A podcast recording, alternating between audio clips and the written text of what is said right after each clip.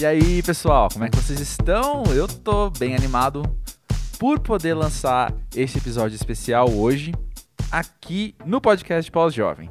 Se você chega aqui pela primeira vez, seja muito bem-vindo. Deixa eu te contar o que está acontecendo.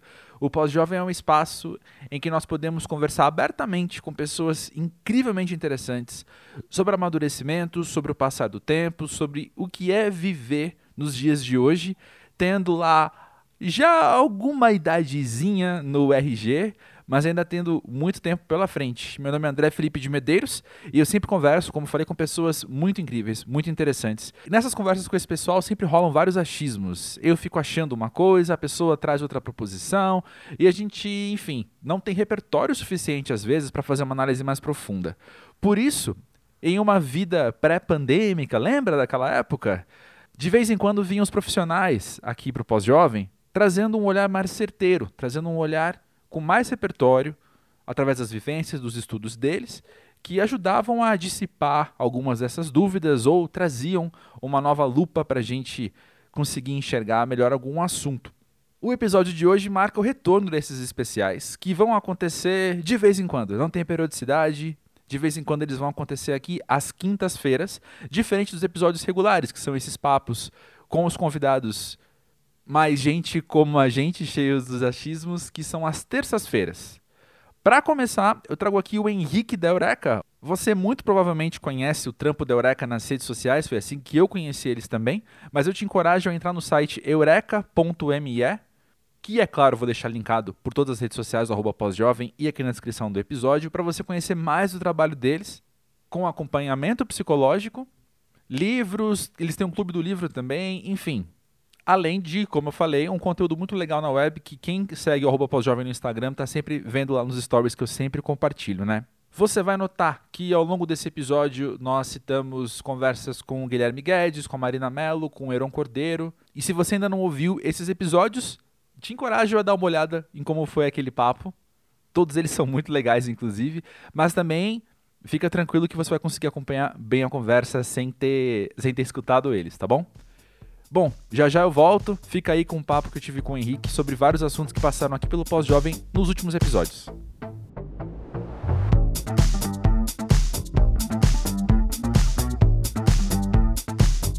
Henrique da Eureka, conta pra gente, pra você o que é ser pós-jovem? E aí, André? Cara, tava pensando, né? Eu acho que ser pós-jovem para mim tem a ver com a pessoa estar na beira da piscina da, da adultez e ter molhado o pezinho, assim. Falta dar aquela mergulhada. Acho que talvez seja isso. e você acha que esse mergulho não acontece por medo? Não acontece talvez por uma influência também da sociedade que segura a gente para trás um pouco, nos pois é. embates é. de gerações? Cara, o que, que eu acho? Eu acho que a gente está se acostumando mais do que deveria com o conforto e com a gente se colocar demais em primeiro lugar nas coisas. Eu sou a favor dessa ideia de se colocar em primeiro lugar, mas eu acho que talvez a gente tenha movido o pêndulo muito para um lado quase chegando ao egoísmo. Eu acho que quando a gente toma responsabilidade por outras pessoas, a, é, é esse mergulho na piscina. Mas eu acho que hoje em dia a gente tem chegado muito, muito longe na nossa idade sem se responsabilizar por outras pessoas. O que acontecia antigamente é, no seu trabalho, quando você estava numa equipe responsável por várias pessoas. Acontecia na família, né? As pessoas tinham mais filhos, se responsabilizavam mais pelos outros. E hoje a galera tá passando dos 30, às vezes passando dos 40, e é tudo eu, eu, eu, eu. E a gente não tá mergulhando nesse mundo de uh, se doar pelos outros, que eu acho que é um processo adultizador, assim, e, e amadurecedor muito grande. Uau! Sim, adorei. A minha leitura disso que você está falando tem muito a ver com consumismo também. É. E acho que foi o que eu quis dizer com influências externas, quando eu falei minha primeira fase, assim, Sim. sabe? De a sociedade tá falando pra gente, não. Teve uma matéria que eu li, e agora eu vou ter que resgatar da minha memória alguma coisa, isso não costuma dar muito certo. Mas teve uma matéria que eu li há um tempo que para mim foi muito esclarecedora, assim, que era da indústria imobiliária apoiando, fazendo lobby para as leis de divórcio há, há várias décadas, assim, porque é. justamente se você não tem uma pessoa com você, você. Enfim, são duas pessoas então pagando aluguel ou comprando uma casa, né?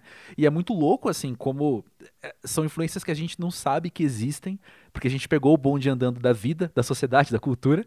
E aí a gente tem essas influências muito fortes segurando a gente para trás. Isso me deixa meio, meio assustado, no sentido de de esperto para ficar de olho aberto e tentar entender o É, que, que a gente pode fazer no nível individual também. sabe? exato, exato. A gente tem que entender que existem influências culturais o tempo todo agindo sobre o que a gente deseja, sobre o que a gente almeja, as nossas ambições.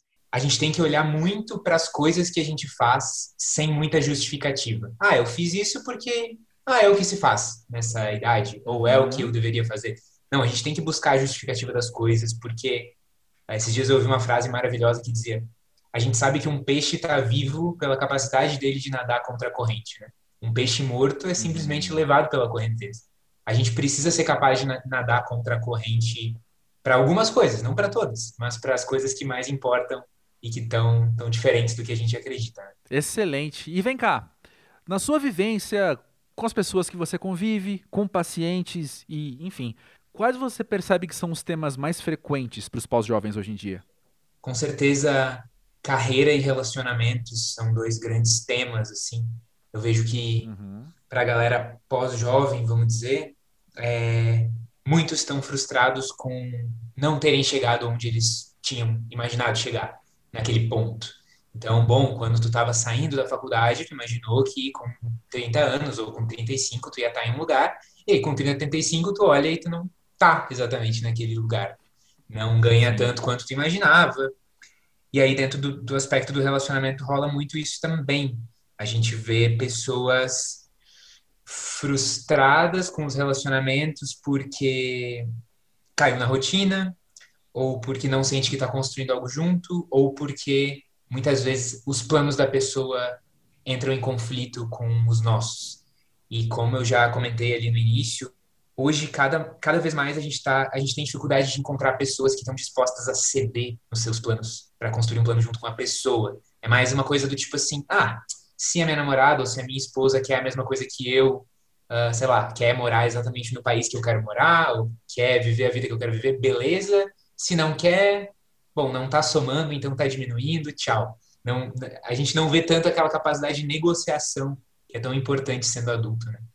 É só passar pro lado no celular outro perfil, É, é, tá tudo resolvido. pois é, cara, é muito fácil encontrar pessoas novas, é muito fácil descartar as que já passaram pela nossa vida.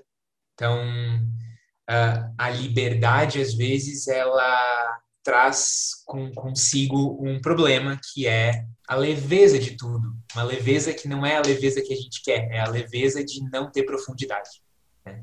Isso rola bastante, a gente trata bastante isso na terapia, da capacidade das pessoas se comprometerem, capacidade das pessoas é, falarem o que elas estão pensando, o que elas, do que elas precisam antes de desistir de um relacionamento. É muito comum que Uhum. a pessoa tenha duas respostas na cabeça. Bom, o relacionamento tá ruim. Ou eu aguento ah, de olho fechado, esperando que passe logo, ou eu termino. Mas raramente se vê essa terceira opção que é, bom, vamos negociar, vamos ver o que a pessoa está querendo, o que eu estou querendo, vamos ter uma conversa totalmente aberta e sincera. Eu vejo que desenvolver a capacidade de diálogo é uma benção assim para pacientes com esse problema. É verdade. E você citou a questão da carreira, isso foi algo que apareceu bastante aqui no Pós-Jovem recentemente. Inclusive porque uma ouvinte mandou um relato, inclusive formada em psicologia, Legal. e ela mandou um relato de como foi frustrante para ela estar com uma expectativa de que ela terminaria a graduação e as portas estariam abertas, e de repente ela teve que aprender que a estabilidade nem sempre existiria, mas a gente tem que ficar nadando contra a maré, também como você falou, existe muito isso. É uma experiência que eu tenho mesmo. Eu também, eu acho que eu tive um grande baque quando eu tinha uns 22 anos assim, e eu percebi que não existia uma linha de chegada e pronto. Né? As, as tretas não param, as zicas são constantes e, e ser pós-jovem pra mim, cada episódio eu falo uma coisa diferente, né, gente? Mas eu tô ouvindo as- o que todo mundo tá falando e vou incorporando a minha ideia também. E ser pós-jovem pra mim é ir dançando conforme a música muitas vezes, sabe? E sem, sem esperar essa estabilidade. É, não, é verdade. O que eu percebo que muitas vezes acontece com o pós-jovem é o, o, tal do paradoxo da escolha, né? Que talvez tu já tenha ouvido falar.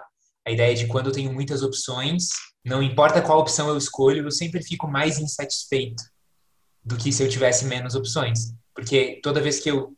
Quando eu tenho consciência de todas essas portas que eu deixei fechadas, e eu entro pela porta que eu decidi abrir, uh, esse fantasma dessas portas que eu não abri, ele fica me, uh, me, me assombrando. E aí muitas vezes o que o cara faz é que ele não se, ele não realmente mergulha em nada. Ele fica dando uma experimentada em tudo, mas não consegue tipo, tá, é isso que eu vou fazer. Eu não vou olhar para trás. Eu vou focar nesse projeto por, sei lá, cinco anos, seis anos.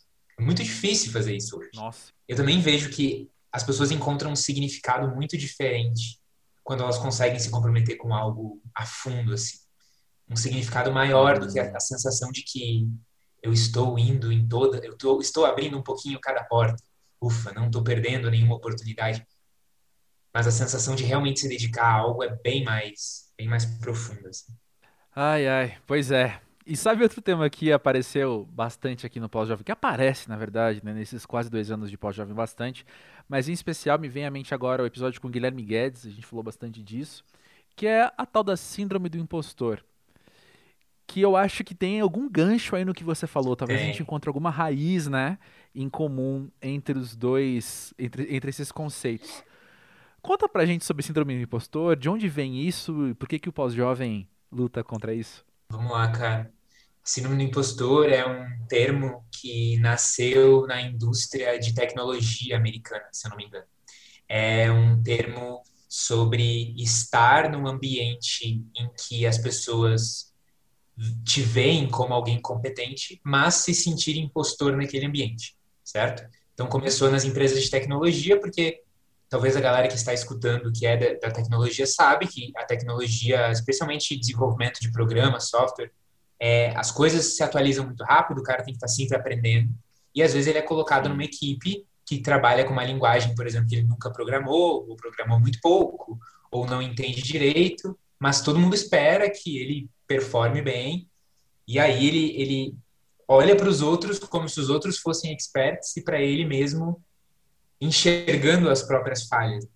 É, e aí o que acontece muitas vezes é que a pessoa, e esse é o problema, certo? o problema está em como a pessoa reage a isso, ela acaba desistindo ou se afastando do trabalho, certo? Então, o que, que eu digo? A síndrome do impostor ela é muito comum em todas as áreas. A gente vê o que os outros decidem mostrar, mas nós vemos o que nós vemos tudo sobre a nossa vida porque não é possível esconder Exato. da gente mesmo, certo? E tentar esconder da gente mesmo é uma péssima estratégia. Então a gente vê o palco dos outros e os nossos bastidores, né? e, é, e comparar o palco com o bastidor é sempre uma comparação injusta. Mesmo assim, a solução para a síndrome do impostor, na, na experiência com os pacientes, é atravessar a síndrome, entende? Não é de alguma forma Sim. fugir dos lugares que te causam a síndrome, mas atravessar. Bom, eu estou me sentindo um impostor. Peraí, isso, isso, isso vai passar se eu atravessar. Então, o que, que eu preciso fazer para entender mais da minha área? Quem eu preciso, de quem eu preciso pedir ajuda? uh, com quem eu preciso me esclarecer com relação à síndrome de impostor. Eu sei que é um pouco assustador sentir isso, mas muitas coisas são assustadoras na vida e elas ficam menos assustadoras quando a gente atravessa, entende? Então eu sinto que às vezes o pós-jovem tem um problema que é ele tá prestes a entrar na montanha russa e ele sente um frio na barriga. E aí ele fica preocupado e ele vai perguntar para o psicólogo, cara, por que eu tô sentindo frio na barriga antes de entrar na montanha russa? Que coisa estranha. Será que tem algo de errado comigo? O cara não entende que, tipo, é da natureza de uma montanha russa causar frio na barriga. A gente fica julgando muitos tipos de sentimentos que a gente tem. Então, o frio na barriga de ter medo de perder alguém é natural de uma relação. É natural do emprego uhum. ter medo de se sentir impostor. Então a gente também tem que, cara, aprender a aceitar que os frios na barriga fazem parte né, da montanha russa. Nossa, total. Posso te contar a minha experiência com o síndrome do impostor claro. e aí você aí você me coloca na parede e fala que eu tô errado? Vamos lá. assim, Não, na verdade eu tô me sentindo seguro porque tem muito a ver com o que você falou, assim. Eu sofro de síndrome do impostor num nível diário. E algumas vezes, algumas graças a Deus, algumas poucas vezes isso já chegou a ser paralisante para mim. Mas no geral, o que tem acontecido, a maneira com que eu me desenvolvi é de eu olhar para olhar para o impostor e falar: opa, bom dia, tudo bem? Senta aí e fica quieto. e aí eu vou e faço. Porque é o seguinte, quando alguém me chama para fazer uma entrevista, quando alguém me chama para escrever um texto sobre tal coisa, alguém me chama para gravar, participar de uma palestra, participar de alguma coisa, a minha primeira reação é dizer, pô, gente, mas eu? Mas aí, uma, um fenômeno que eu passo, eu até falei isso em algum episódio aqui do Pós-Jovem, ouvintes assíduos, me lembrem depois qual foi que eu falei isso. Eu passei pela oportunidade de estar do outro lado. Eu sou o cara que convida os outros. Eu sou o cara que, fa que fala, Henrique, vem aqui conversando comigo no Pós-Jovem. E eu já ouvi algumas pessoas falarem, pô, sério, eu? E eu observar isso. E eu falar, é, eu sei porque eu tô te chamando, eu sei porque eu quero você aqui. E eu então me revesti disso para pensar, quando me chamam para escrever um texto, quando me chamam para dar uma palestra, quando me chamam para uma entrevista, a pessoa sabe por que me chamou. Eu não sei, mas a pessoa tem os motivos dela. Aí eu vou e faço. E que bom, muitas vezes dá certo. Sim, perfeito, perfeito, cara. É, quando a gente está no outro, no outro lugar, assim, no lugar de, de, de, às vezes contratar pessoas ou de conhecer pessoas, a uhum. gente a gente encontra a ansiedade do outro, a insegurança do outro e fica mais tranquilo. É, é por isso que um dos remédios para síndrome do impostor que ajuda a atravessar a síndrome é compartilhar a tua experiência, né? Então, hoje em dia, no uhum. Vale do Silício, lá dos programadores, eles têm grupos em que eles conversam sobre síndrome do impostor. Quanto mais as pessoas são abertas sobre isso, mais elas se sentem seguras. Porque uma das é... sensações mais reconfortantes do mundo é ouvir que alguém sente o que tu sente, né? Então, uhum. é isso que a gente precisa também com a síndrome do impostor. Nossa, eu ouvi recentemente um podcast com a Amy Poehler, atriz, comediante, roteirista, tá. diretora, que eu sou mega fã. E ela contando, falando, nossa, não, porque eu odeio, eu vou numa festa, volto pra casa e falo, nossa, eu sou muito sem graça, sabe? Eu não sou interessante, eu não sou engraçada. E eu ouvi e pensando, que bom ouvir isso. Que bom saber que a Amy Poehler não se sente engraçada às vezes. Porque quer dizer que então eu aqui, quando eu me sinto incapaz, quando eu me sinto inadequado, eu tenho esse direito de me sentir inadequado, eu tenho o direito de também me sentir assim, e aí eu posso fazer essas decisões racionais, não baseadas no que eu tô sentindo, é. mas baseadas no que eu entendo que é melhor para mim, né? Perfeito, cara. E eu acho que isso também um outro antídoto que ajuda muito é um foco mais externo nos outros em vez de um foco tão grande na gente. É muito comum que o cara que se sente impostor, ele também tenha um pensamento um pouco mais autocentrado do que o ideal. Então, a pessoa está numa situação social e, em vez de estar tá focada no outro, ela está pensando: será que eu estou sendo interessante? Será que eu estou bonita nesse momento? Será que eu estou. Será que esse ângulo é bom para a foto? Não, não é por mal que a pessoa faz isso, mas às vezes tem um elemento de vaidade, assim, de, de tipo sair da festa sentindo que ela foi mais interessante que os outros. Eu acho que um antídoto para isso é ter um foco mais externo nessas situações, especialmente sociais. tipo assim, cara, como que eu posso fazer a outra pessoa se sentir interessante? Como que eu posso fazer a outra pessoa se sentir amada, reconhecida, feliz? E, e se doar para os outros em vez de ficar nessa noia de será que eu estou sendo interessante? Perfeito.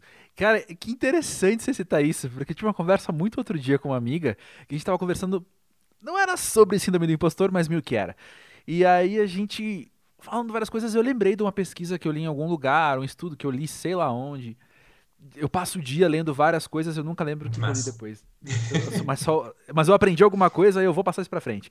Que é, é justamente umas pesquisas de psicólogos falando que o truque para gostarem de você é você estar tá interessado no outro. É. Uhum. Até, até algum desses, sei lá, como se dar bem no primeiro encontro, né? Às vezes falam uhum. assim, é muito mais o interesse que você presta pro outro te faz ser interessante, né? Cara, sim, exatamente, exatamente. Tem a ver, tem a ver, né? Exatamente, cara. É, é muito isso. A gente precisa retornar esse hábito que, que eu acho que é, sempre foi um hábito da nossa cultura, cara, um hábito positivo. Uh, tu vai na casa da tua avó e ela tem uma coisa que tu não vê na casa dos teus amigos, né? Tipo, a tua avó, ela tu chega lá e ela quer te encher de comida e quer te botar para sentar no sofá e ver TV e pergunta o que tu quer, se tu quer água, se tu quer comida e pergunta da tua vida eu acho que é, é, da nossa cultura brasileira ter esse interesse nos outros, sabe? Mas não sei o que, que houve. Verdade. recentemente, talvez a gente tenha se, se americanizado demais, ou não sei. Hum. E, e, não, não vejo isso necessariamente como algo ruim, mas nesse ponto eu acho que é, é se desconectar um pouco das nossas raízes, assim. Eu acho que a gente, por natureza, é bem, bem hospitaleiro, bem gentil, assim. Interessante, interessante pensar nisso. Mas olha só, já que você falou a palavra hábitos, eu vou puxar Vamos aqui lá. um outro gancho que eu tinha anotado para a gente conversar. No episódio com o Heron Cordeiro, ele citou uma dinâmica nova para ele que chamou a atenção de muita gente que veio comentar comigo depois. Eu também gostei bastante do que ele falou. É, ele falou que ele passou a ler de um jeito que ele não lia há muito tempo. Ele aproveitou a pandemia, ele tinha menos trabalho, ele tinha que ficar mais em casa, e ele voltou a ler como ele lia quando era jovem. Quando ele lia até, ele até citou é, numa época menos online, né? Uma época mais offline, que ele lia mais. Eu também lia mais nessa época e queria que é uma coisa muito compartilhada isso, né? Sim. Mas não era isso que eu ia. Não era aí que eu queria chegar. A questão é a seguinte: muita gente aproveitou a pandemia para adquirir novos hábitos. Muita gente começou a fazer pão. Teve gente que fez, não sei o que lá, começou a fazer yoga, começou a fazer isso, fazer aquilo, tal. Que legal. Eu acho isso o máximo. Mas eu queria ouvir de você, como é, como é que você avalia para nós pós-jovens adquirirmos novos hábitos? Eu imagino que já tem alguma certa resistênciazinha de um comodismo nosso, com eu já aprendi tanta coisa na vida, vou começar a aprender algo do zero agora, mas eu que sou um cara muito curioso, eu acho isso o máximo. Uhum. Sim, de fato, é, tem a ver sim com o perfil, o, o perfil de personalidade, de estilo da pessoa. Tem pessoas que uhum. são famintas, sedentas por novidade, isso é bem da personalidade, é bem difícil de mudar isso. É o que a gente chama de abertura à experiência na psicologia. Né? A gente uhum. hoje o melhor modelo para entender entender a, a, personalidade é o modelo do Big Five, que são cinco fatores de personalidade, ou seja, cinco eixos. A pessoa pode pontuar alto, baixo naquilo, né? e, e aí a gente monta o perfil dela. E um desses eixos é a abertura à experiência, ou seja, o quão, o quão faminta a pessoa é por novidade versus rotina. E, eu, e eu sei que tem muita gente que não gosta de novidade. Por outro lado, é, eu sempre digo que assim, não importa o teu perfil de personalidade, cara. É, nenhum tipo de personalidade justifica a falta de desenvolvimento pessoal. Entende? Então, cara, ah, eu sou tímido. Isso justifica eu ficar fugindo de situações sociais que seriam importantes para o meu crescimento? Não justifica, entendeu? Ah, eu sou extrovertido. Isso me, me me libera de, de, de refletir sobre mim mesmo. Não libera, entendeu? Porque a gente não pode tentar justificar nossa falta de desenvolvimento com a nossa personalidade. Ou seja, eu acho que, cara, quando a gente tem 30 anos, 35 anos, é, tem muita vida pela frente e ainda temos cérebros moldáveis, vamos dizer assim. Uh, não é a melhor idade para tu aprender um segundo idioma, mas isso não justifica que tu não vai nem tentar, entendeu? Ah, seria muito melhor se eu conseguisse aprender o um idioma com oito anos, porque aí o cérebro vai desenvolver um sotaque fluente. Tá bom, tá bom, teria sido melhor. Mas tu quer chegar na China e poder pedir um pastel? Cara, então aprende o negócio. E vai ficar com um sotaque é. estranho, mas vai e aprende, porque tu quer chegar lá e pedir uma comida. Beleza? É muito louco a ideia de que com 30, 35 anos a gente já tem essa mentalidade de, bom, fechou. Aqui para frente é só repetir isso daí. Tipo, nossa, tu vai ficar 40, 50 anos repetindo a tua rotina, né? Não é? é, é nossa. É, é, muito estranho. É como se tu, é como se tu dissesse, uh, sem falar isso explicitamente, mas tu dissesse que não tem nada para ser melhorado, que não tem nada para ser. E, e, sempre tem, sempre tem alguma coisa. Exato. E olha o tamanho do mundo. Quanta coisa você não sabe. E olha o tamanho da gente. Quanta coisa que eu não sei sobre é. mim ainda que eu tenho que aprender. É, exatamente. E, e, uma coisa que eu vejo ser pouco falada hoje, mas que eu acho que é bem importante, a gente, a gente ouve muito falar sobre adquirir habilidades, né? Uhum. E a gente ouve bastante falar sobre melhoramento pessoal. Então eu vou ter mais concentração, vou ter mais é, é, disciplina, beleza. Eu vejo pouco falar sobre trabalhar os defeitos. Talvez seja uma coisa meio feia para nossa geração, hum. mas eu acho que é um ponto muito legal de autodesenvolvimento. Então eu vejo que a galera muito gosta de buscar virtudes, algumas virtudes, da disciplina, principalmente, da, da, da, da moderação, o cara não vai nem comer demais nem de menos. Mas a gente às vezes olha pouco para os defeitos. Então um exercício que eu acho muito útil, por exemplo. Um, ao longo do dia a gente tem blocos de convivência, né? Então, por exemplo, você daqui a pouco trabalha é, numa loja e aí tem uma parte do, do, do, trabalho que é organizar o estoque, tu vai ficar lá, tu e mais três pessoas organizando o estoque durante uma hora e tu vai estar interagindo com as pessoas. Naquele bloco de convivência vão aparecer as tuas qualidades e também os teus defeitos de vez em quando. Talvez tu interrompa as pessoas, como tu sabe que não deveria. Talvez tu é, é, seja imprudente no jeito de organizar as caixas. Talvez tu não ajude o outro como deveria ajudar. O que, que a gente tem que criar o hábito de fazer? Eu acho isso muito útil. Depois de um bloco de convivência, para um pouco, três minutos, vai no banheiro, sei lá, lava o rosto e pensa assim: quem eu fui nessa última uma hora? Eu, eu agi bem? E tenta lembrar: putz, naquela hora eu acho que eu fiz uma piada que passou um pouquinho. Acho que o cara não gostou. Ah, naquela hora eu acho que eu podia ter ajudado mais e eu queria me liberar logo. Trabalhar esses defeitos. Porque Todo mundo já conheceu uma pessoa que tinha um defeito muito chato, talvez ela falasse demais ou interrompesse os outros, e parecia que ela não se tocava, né? É, é aquela pessoa que, tipo, é o sem noção. E, para mim, uma das coisas mais aterrorizantes quando eu conheço alguém assim é que eu penso, putz, eu devo ter um negócio desse que eu não percebo. Tipo, um defeito uhum. que eu tenho e ninguém me fala e, tipo, eu não percebo. E eu acho que todo mundo tem, cara meio aterrorizador, assim, mas todo mundo tem um defeito que, fazem os, que faz os outros olharem e pensar, ah, esse cara não tem muita noção. Então, eu acho muito legal como um projeto de autodesenvolvimento para quem é pós-jovem, também analisar a fundo os seus defeitos. É, hoje em dia, a galera tem esse discurso de que não, você tem que olhar as suas qualidades, porque isso vai baixar a sua autoestima se você olhar para os seus defeitos. Eu acho que não, eu acho que é o contrário. Eu acho que olhar para os nossos defeitos aumenta a nossa autoestima porque nos dá humildade. E, e, a humildade, ela acalma o nosso ego, né? Ela acalma esse narcisismo de querer ser o mais interessante. A gente olha e pensa, não, cara, eu tenho vários defeitos, eu vou dar uma olhada em cada um e assim se desenvolver, né? Com mais tranquilidade. Nossa, excelente.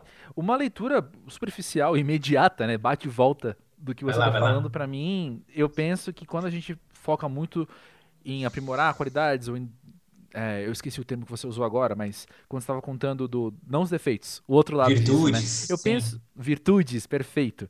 Eu penso que isso está ligado a uma cultura de produtividade e eficiência também, porque muita gente pensa nisso direcionado ao trabalho, direcionado à produtividade. É. Posso estar errado, costumo estar inclusive, mas quando o que eu observo é quando as pessoas estão buscando aprimorar suas virtudes ou o material que chega pra gente de aprimoramento está muito ligado à produtividade. A você ser mais é. eficiente, a você ser melhor no trabalho e se destacar mais que os outros. Uhum. É o contrário da humildade. Muito bom, cara. Legal. Eu não tinha pensado por esse lado, mas é verdade. A maioria da, dos autores e produtores de conteúdo sobre.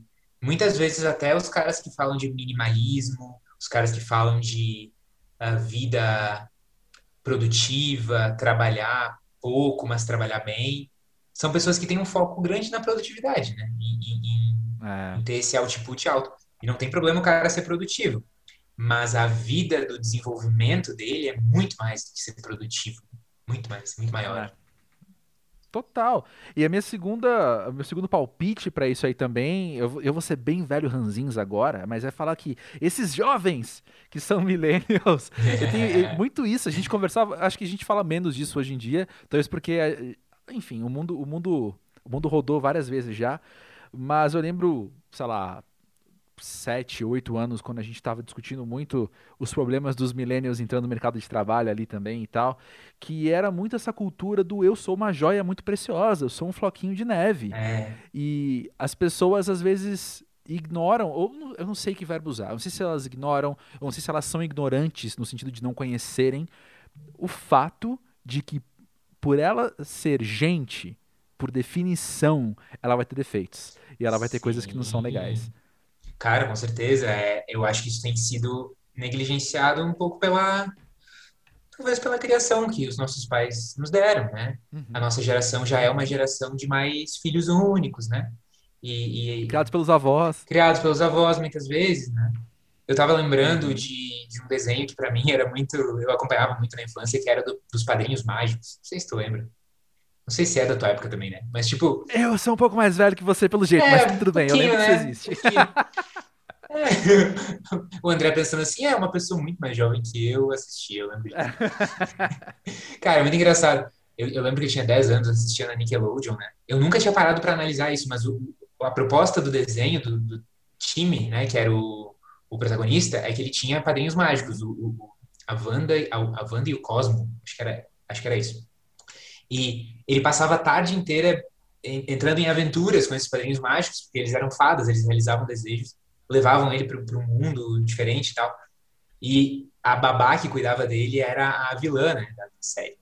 E eu só fui me dar conta disso recentemente, que o motivo pelo qual ele tinha padrinhos mágicos era porque os pais dele ambos iam trabalhar, né? Estavam trabalhando de tarde. Na verdade, estavam trabalhando o dia uhum. inteiro. Então ele não tinha contato com os pais. Era basicamente de noite e sempre os pais apareciam, era tipo, os pais chegavam, davam comida para ele e iam dormir.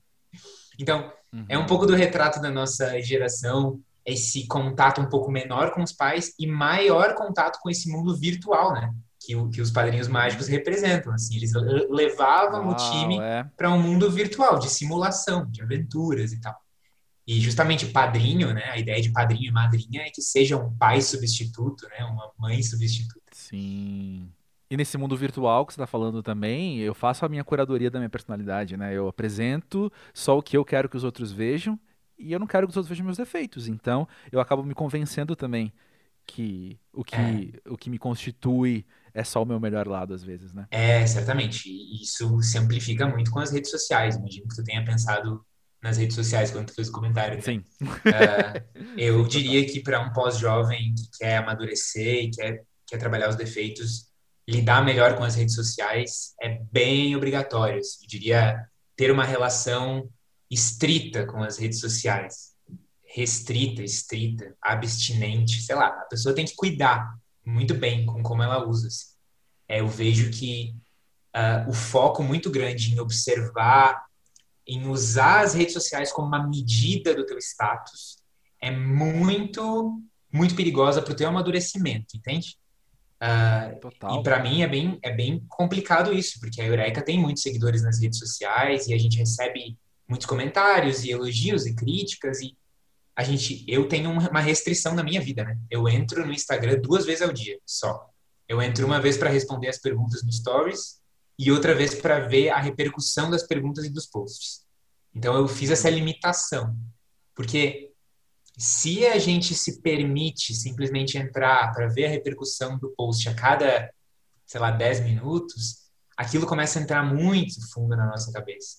E a gente começa. Aquilo começa a virar uma medida do, do, do nosso bem-estar. É, tem que cuidar muito. O pós-jovem precisa cuidar com a dependência de redes sociais.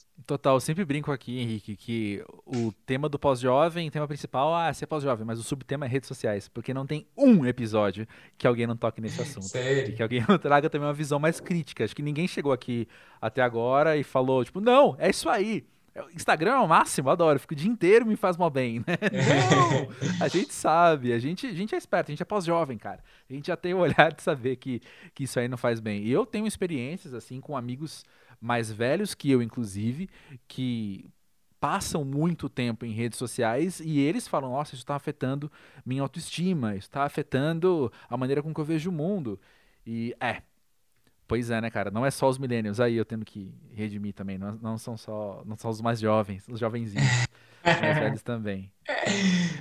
Henrique, uma outra coisa que a gente conversou recentemente aqui no Pós-Jovem, no episódio com a Marina Mello, ela citou uma coisa que me marcou muito pessoalmente, que ela falou de olhar para quem ela era na adolescência. E ela tem uma história super legal. Eu não vou re reproduzir a história aqui, porque ela conta de um jeito muito mais legal no episódio dela. Quem estiver ouvindo e não ouviu ainda, vai lá ouvir o episódio com a Marina Mello.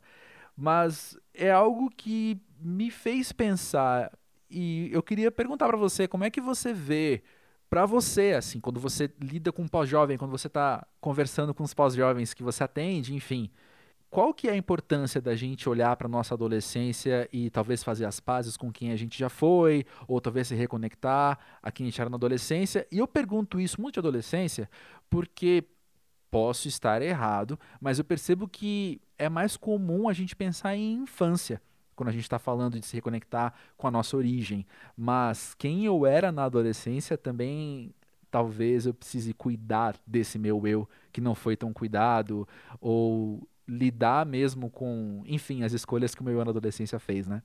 Sim, perfeito. É, a adolescência, ela é um período estranho de transição é, entre ser criança e ser adulto. Talvez esse seja o motivo pelo qual as pessoas não pensam muito na adolescência. É um, é um período bem estranho. A gente, por um lado, ainda está apegado a coisas de infância, comportamentos infantis, essa ideia de ter o prazer sempre em primeiro lugar, né? A adolescência é, é, quando o cara dorme muito e festeja muito e tem muita preguiça de fazer coisas que exijam mais disciplina. É, é, aí a gente chega na vida adulta e parece que o pêndulo vai para outro lado. Eu acho que a gente tem que fazer as pazes com a adolescência no sentido de não romantizar o que a gente viveu, tá? Porque a gente na adolescência teve muitas primeiras experiências marcantes. Talvez o teu primeiro beijo, primeiro namoro, a primeira experiência com a profissão, a relação que tu tinha com os teus amigos. Todo mundo que eu, com quem eu converso tem aquela história de que tinha amigos na adolescência uh, e, e, via eles como os amigos da vida. Nossa, a gente vai ser velhinho junto e vai ter ainda nosso grupo de, de WhatsApp. Mas vai para a faculdade ou vai trabalhar e, e, cresce e as pessoas se afastam, né? Uh, a gente precisa parar de romantizar a adolescência. Quando a gente olha para uma idade e pensa as coisas eram mais simples naquela idade, a gente tem que entender que elas eram mais simples porque elas eram do tamanho da capacidade que tu tinha, entende? As coisas pareciam Perfeito. simples na infância porque tu está olhando com a tua cabeça de uma pessoa que pensa em termos mais complexos. A adolescência era mais simples uhum. porque tu tinha menos capacidade de, de viver uma vida complexa. Agora, na adultez, tu tem um cérebro de adulto, tu tem que lidar com desafios adultos, entende? Então, uhum. pode ter certeza que se a gente fosse capaz de voltar para a adolescência com a nossa cabeça de hoje, seria bem entediante, seria bem uh, diferente, entende? Ah, eu sei que é muito Total. difícil, e eu acho que isso vem muito de um conflito de ainda não conseguir mergulhar nessa vida de adulto por alguns apegos que a gente tem, assim. Mas quando o cara aceita que, beleza, como adulto, ele talvez não possa trabalhar no emprego que vai dar o máximo de propósito para ele, que ele não vai ganhar o quanto ele imaginava ganhar, pelo menos no início, que ele não vai ser especial para todo mundo que ele conhece. Quando ele aceita isso e deixa essa parte dele morrer, ser adulto fica muito mais empolgante, cara. Muito mais empolgante. Porque quando te reconhecem, caraca, me reconheceram. É, é, é uma surpresa positiva e não a sensação de que alguém tá te dando o que te deve, entende? Ah, eu, mere, eu, eu sempre mereci esse reconhecimento e só, só essa pessoa me reconhece. Não. Vem a humildade, vem aquela coisa tipo, nossa, velho, eu sou bem, eu sou bem, bem medíocre, né? E aí a gente vai e trabalha, e trabalha, vai ficando menos medíocre, e aí vai mergulhando na, na vida adulta. Perfeito, cara. Sabe que você citou o negócio dos amigos aí, e, e eu lembrei que eu comentei isso em algum episódio aqui, que uma das minhas transições de ser pós-jovem, eu devia ter, não sei, uns 27 anos, assim, quando eu me dei conta de que aquela dinâmica de todo fim de semana estar tá com os amigos e dormir na casa um do outro e de fazer muita coisa o tempo todo junto, nunca mais ia se repetir. Teria coisas é é, esporádicas, teria momentos que um ia dormir na casa do outro, porque a gente ia viajar junto também, a gente ia fazer algumas coisas juntos, mas essa frequência era outra e que eu tinha que entender que não era daquele momento, era do daqui para frente, né? E a amizade acaba sendo algo que propositalmente, desde o primeiro episódio do Pós-Jovem, algo que eu insisto bastante, porque eu penso que, até voltando ao que a gente já conversou hoje, quando a gente pensa em carreira, a gente pensa em relacionamento, que bom, nós temos bastante material sobre isso, mas falar sobre amizade é algo que nem todo mundo está falando. Então faz questão de aqui no Pós-Jovem ser um espaço para a gente falar disso, sabe? Sim, sim, sim. Eu acho essencial a amizade e eu tenho certeza que muita gente que escuta se sente meio solitário hoje, assim, porque é. algumas amizades da época da faculdade já não existem, ou do início da juventude, aí amizades da adolescência não se mantêm, e é difícil fazer amigos, especialmente se a gente ainda mantém às vezes de uma forma não intencional, mas mantém essa expectativa de que não, eu devo ser abordado. Eu acho que muitos pós-jovens têm essa mentalidade assim. Hum. Não, cara, mas eu sou, tipo, tudo bem, ele tá falando dos, dos pós-jovens que são medíocres, mas eu sou top. Algu tipo, alguém tem que. É sempre assim, né? Não, eu sou acima da média. Alguém tem que vir me abordar para formar essa amizade. E aí o cara vai lá na academia, não puxa assunto com ninguém, ele vai num grupo de não sei o que, não puxa assunto. Esse é o difícil, entendeu? Mas eu tenho certeza que uma das grandes vantagens, cara, da, de ser pós-jovem e de não ser adolescente é que tu escolhe os teus ambientes. Isso é muito bom. Pensa só, é. na adolescência, o que, que determinou os teus amigos? As afinidades que tu tinha com eles, mas principalmente o ambiente, né? Porque se tu fosse mandado para outra escola, tu não teria aqueles amigos. Então, uhum. uh, o ambiente determina muito de quem tu vai ser. Agora, como adulto, a gente define ah, cara, eu já tenho alguma independência financeira, eu posso escolher fazer aula de yoga. E eu posso escolher fazer parte de uma aula de inglês com outras seis pessoas, daqui a pouco elas vão virar meus amigos. Eu tenho, eu tenho já a capacidade de escolher fazer parte de um grupo de reflexão, de um grupo de, de meditação, sei lá, e, e descobrir pessoas. Essa liberdade eu não tinha na adolescência. Só que muitos pós-jovens não usam né, essa, essa capacidade sei lá, cara, por vergonha ou por não ter o hábito. Mas, nossa, é uma das melhores coisas de ser adulto, né? Definir tua vida. Total, com certeza. E enquanto você estava falando também, a sua resposta também pergunta para adolescência, eu estava na minha cabeça ligando muito ao que a gente conversou sobre os novos hábitos. Porque eu estava pensando que, tá, a adolescência foi especial porque tive várias primeiras vezes. Sim. Primeira experiência profissional, primeiras coisas um, com relacionamento, sexualidade e tudo mais. Só que o, voltando, o mundo é muito grande. Eu posso ter tantas primeiras experiências ainda. Eu nunca fiz uma aula de yoga, eu posso fazer uma aula de yoga. Eu nunca é, aprendi tal idioma, eu posso aprender aquele idioma. Ou, tá bom, gente, eu nunca vi tal gênero de filme de tal país, eu nunca ouvi aquele disco. Ou, tá, mesmo dentro dos meus dos meus interesses, sempre tem livros novos sendo lançados, sempre tem documentários novos sendo lançados, sempre, sempre tem novidade. Eu penso que existe um, uma questão de perspectiva. De novo, posso estar muito errado, Henrique. Sim, sim, Não sim. Não se dizer que eu estou errado. Mas assim, sempre pode ter essa perspectiva de eu olhar para as coisas enquanto novas e eu estar tá aberto a elas, ou como você falou, tomando a iniciativa de ir até elas, né? É, com certeza, cara. E eu acho que um mecanismo muito importante para a pessoa ficar com vontade de testar coisas novas, eu acho muito importante isso, é o cara ter modelos de pós-jovem, uh, pessoas uhum. nas quais ele se inspira. Não precisa, a pessoa nem precisa ser pós-jovem, pessoas que ele vê como modelos. Eu vejo que isso aí faz toda a diferença em quem a pessoa quer ser. Isso se perdeu muito na, na nossa geração, assim.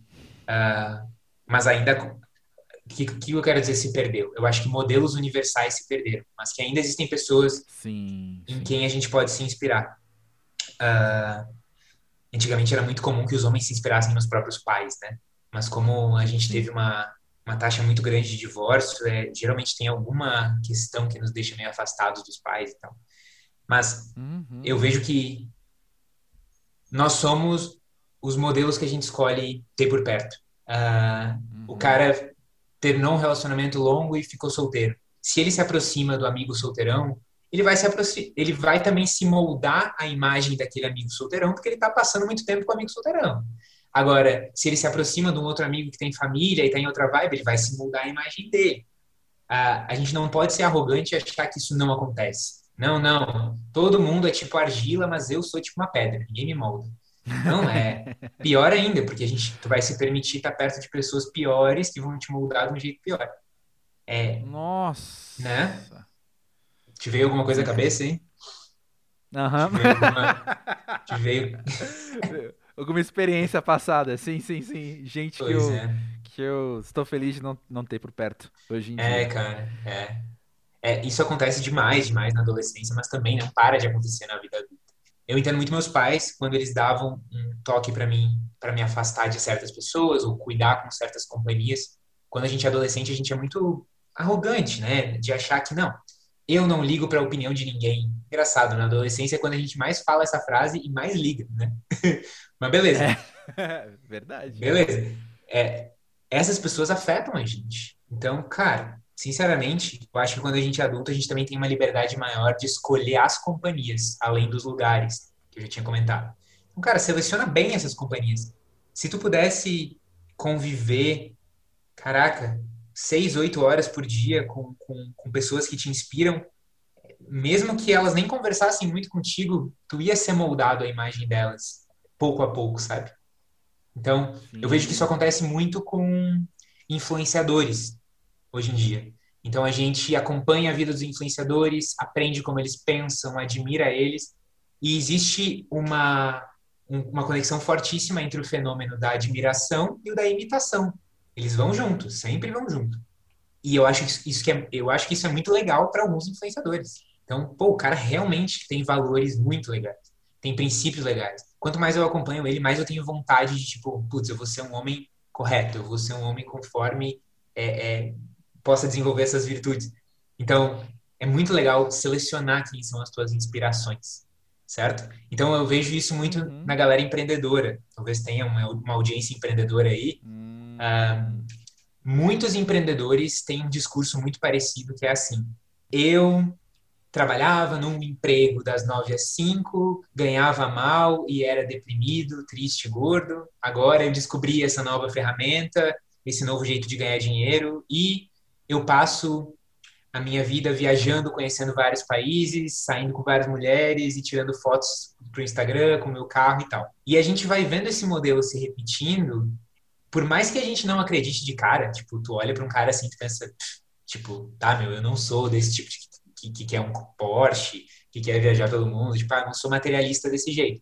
Mas tu vai passando tempo com essas pessoas, vendo os cursos deles, acompanhando o Instagram, isso vai mexendo com o teu imaginário, com os teus desejos. Uhum. E daqui a pouco tu aceitou que a vida perfeita é viajar por vários países com a tua namorada muito linda e gostosa, não sei o quê, e tirando várias fotos. Ok, mas cuida com as influências, entende? Reflete mesmo se esse é o tipo de vida que tu quer viver. Se isso foi algo que tu desenvolveu ou algo que tu está imitando por causa da admiração. Entende?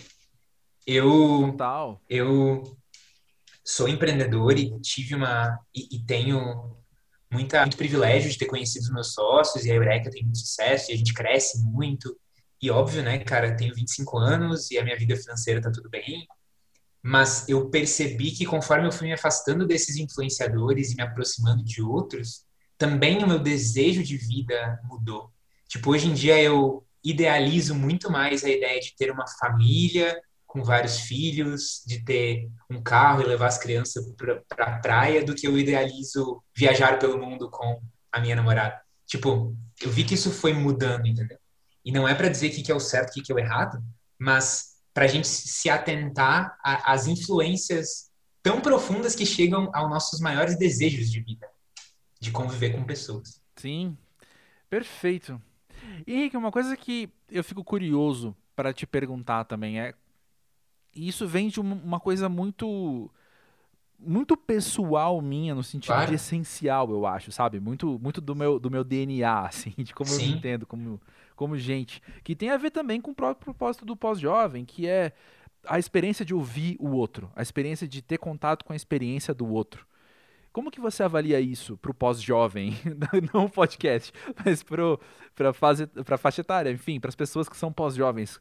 Qual é a importância de você ter contato com a experiência do outro, de você ouvir quem o outro é? Cara, muito bom. Muito bom. Eu acho que quando a gente é pós-jovem, a gente já passou por mais experiências e tem mais bagagem para compreender o outro. Eu acho que a gente pode se tornar melhores ouvintes. Por outro lado, a gente também tem uma tendência de, por causa da nossa bagagem, falar muito sobre a nossa história e gostar muito de contar a nossa história, né? É, eu acho que a experiência de ouvir, como, como, como terapeuta, a experiência de ouvir é muito é muito boa, primeiro porque a gente nunca se cansa de, de ouvir histórias, né? Isso é muito louco. Pensa só, a gente, a gente olha um filme e aquele filme ele tem uma estrutura que é muito parecida com os outros filmes, mas ela é parecida, só que não é parecida o suficiente para a gente desistir de ver o filme. Algumas vezes é, né? Nos clichês. Sim. Mas, Sim. Certo? Muitas vezes é. Mas, cara, é muito engraçado, né? Não sei se a galera que, que te escuta gosta dos filmes da Marvel, de super-herói, mas é inegável que eles ah, são. Ah, provavelmente, todo mundo gosta. Né? Eles são um sucesso mundial. e, cara, uh, eles têm uma estrutura em termos de roteiro que é muito parecida, né? E, e, e foram, sei lá, dezenas de filmes até a série se completar.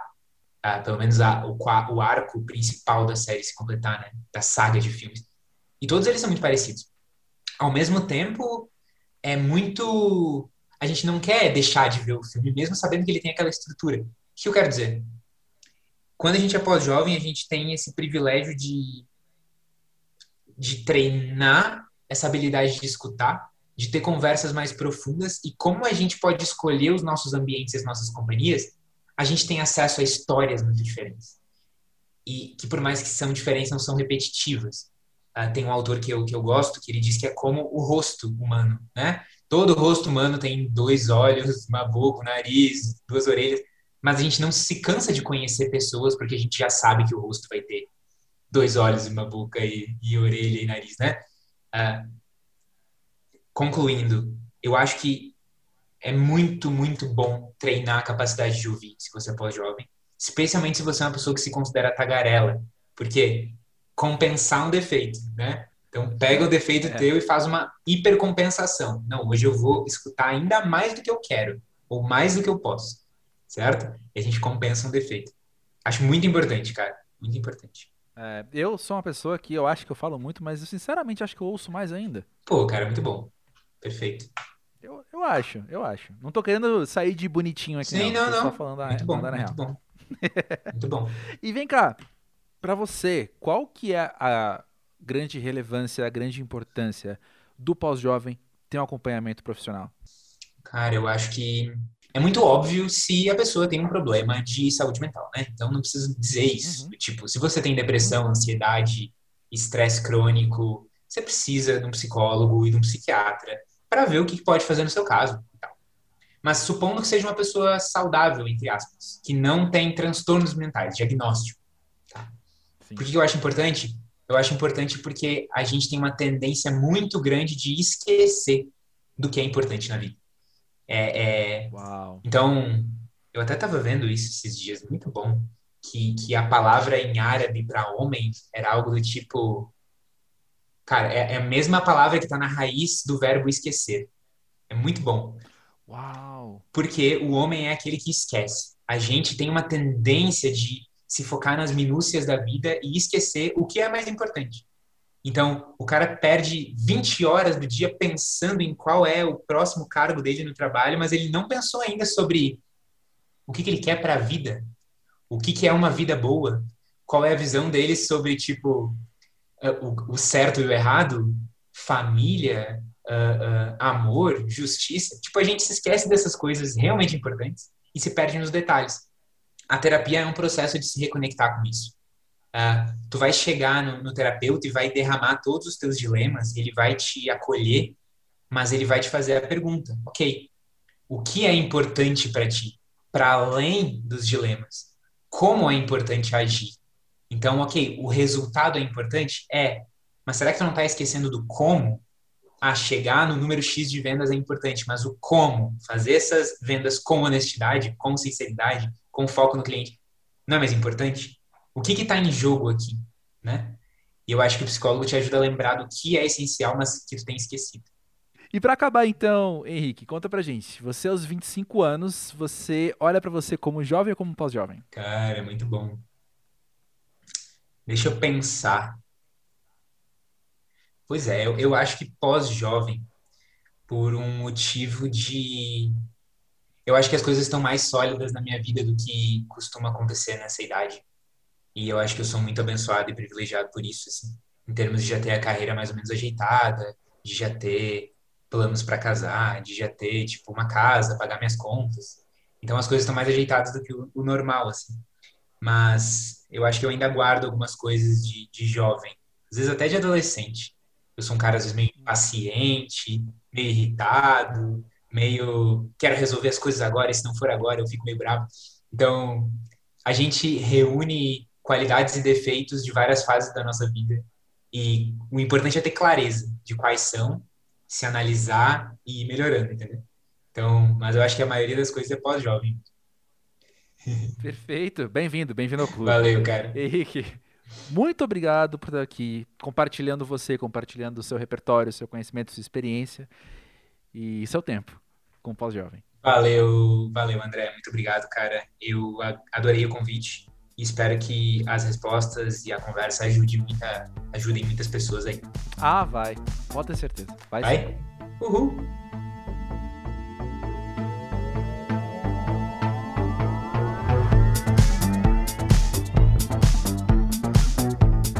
Bom, depois desse papo todo, eu não vejo muito o que dizer aqui, a não ser espero que tenha te feito tão bem quanto fez para mim. Ouvir essa conversa, ouvir esses pontos de vista, poder colecionar mais repertório para colocar na nossa bagagem, para a gente conseguir olhar para nós mesmos e olhar para os outros, né? Entendendo melhor todas as dinâmicas e fazendo melhores escolhas. Acho que é para isso que o Pós-Jovem existe também e eu, de fato, fico muito satisfeito de poder colocar um conteúdo desse no ar. Fica aqui o convite para você seguir mais uma vez o arroba pós-jovem, tanto no Instagram quanto no Twitter, para conhecer mais do que a gente tem feito aqui no podcast. Além de, é claro, seguir na plataforma que você ouve, né? Spotify, Apple Music, enfim. E quem já é freguês da casa, como diz a Rita Lobo, eu sempre acho bonitinho quando ela fala isso. Então, quem já é freguês da casa aqui há muito tempo, sabe que o pós-jovem também só acontece a partir do diálogo, não só com os convidados, mas também com você que está ouvindo. E eu quero muito ouvir sobre o seu amadurecimento, sobre como você tem encarado as coisas. É sempre muito especial quando chegam as palavras de vocês, sabe? Manda aí no podcast pósjovem.com.br o que você tiver para contar. E vai ser muito bom bater esse papo. Na terça que vem temos mais um episódio do Pós-Jovem. E como eu disse antes, de vez em quando, às quintas-feiras, um episódio especial também. Espero muito que você curta. Me conta o que você achou, indica para alguém e é nós. Vamos nessa. Valeu.